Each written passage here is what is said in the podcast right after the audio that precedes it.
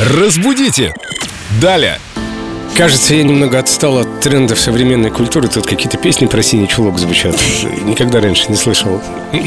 А вы так здорово ее пели, пока микрофоны были выключены. Вика, привет. Привет, ребята. Это был экспромт. С нами Виктория Полякова, наш культуролог, знаток русского языка. А пели мы Вячеслава Добрынина, кажется, «Синий туман, синий чулок». Да, в новом прочтении. А как это? Вика, подхватывай. Синий чулок. Похож на манок.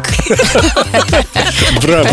Ну, а действительно, такое интересное выражение «синий чулок». Примерно мы понимаем, что оно значит, но интересно еще, откуда оно взялось. Кажется, из Пеппи длинный чулок или есть история другая? Есть прекрасная, очень интересная история, связанная с этим выражением. Раз уж мы говорим о чулках, то, думаю, здесь будет уместно напомнить, что чулок и во множественном числе будет тоже чулок. Не забываем, один чулок и много чулок. Это важно. А носок? Носков. Правильно. Есть прекрасная запоминалка. Я надеюсь, Николай Носков не будет кукситься, но запоминалка звучит так. Николай Носков – синий чулок. Тогда можно запомнить и множественное число от слова носок и от слова, Так, от слова чулок. Не Или нет? трогайте святое, пожалуйста. Николай Носков. Так, э, вернемся к синему чулку. Кто это такая? Это же женщина обычно. Вообще сейчас да. И, кстати говоря, у синего чулка вполне есть сейчас даже такой собирательный наглядный образ в виде Людмилы Прокофьевны, такая вот в роговых очках, в какой-то невзрачной кофте. В общем, тетенька, которая сосредоточена исключительно на работе, на каких-то книгах и в меньшей степени на личной жизни. А вообще-то происхождение у этого выражения очень интересное, потому как в 18 веке был такой литературный кружок Так. писательницы Элизабет Монтегю. По одной из версий, в этом кружке был у них такой очень интересный деятель, мужчина, который вместо черных шелковых чулок носил синие. Синие такие трикотажные, вот на чу- чулочки.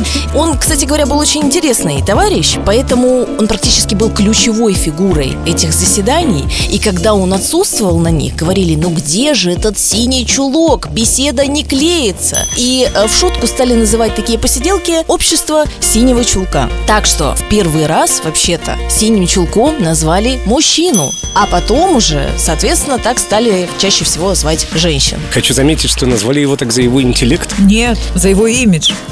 Тут комбо, тут его интеллект, который был подчеркнут такой вот фишечкой, современным языком говоря, синими чулками, которые сделали его лицом этих заседаний. Итак, синий чулок – это дама, которая интересуется книгами, наукой, но не семьей и личной жизнью, правильно? Есть такой синоним, вообще-то, к этому выражению – ботаник. Вот это емкое очень выражение, которое как раз характеризует. Это не подразумевает в себя, разумеется, ботаников, которые занимаются природой и наукой, а именно ботаник в таком тривиальном смысле, когда вот человек зубрилка, а, не занимается ни личной жизнью, ни своим внешним видом, он абсолютно погружен в какую-то свою тему. Я читала, что из ботаников получаются самые лучшие узкие специалисты, которые сейчас востребованы. Не вот это вот по верхушкам знаю все и ни в чем толком не ориентируюсь, а узкие специалисты, настоящие профи. Это ботаники. Да, именно так. Мне вообще-то они очень импонируют. За ботаников, так сказать.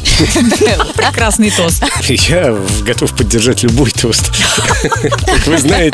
И предлагаю нас тоже переименовать в кружок. Кружок любителей русского языка. О, Великолепно. это. Разбудите! Далее!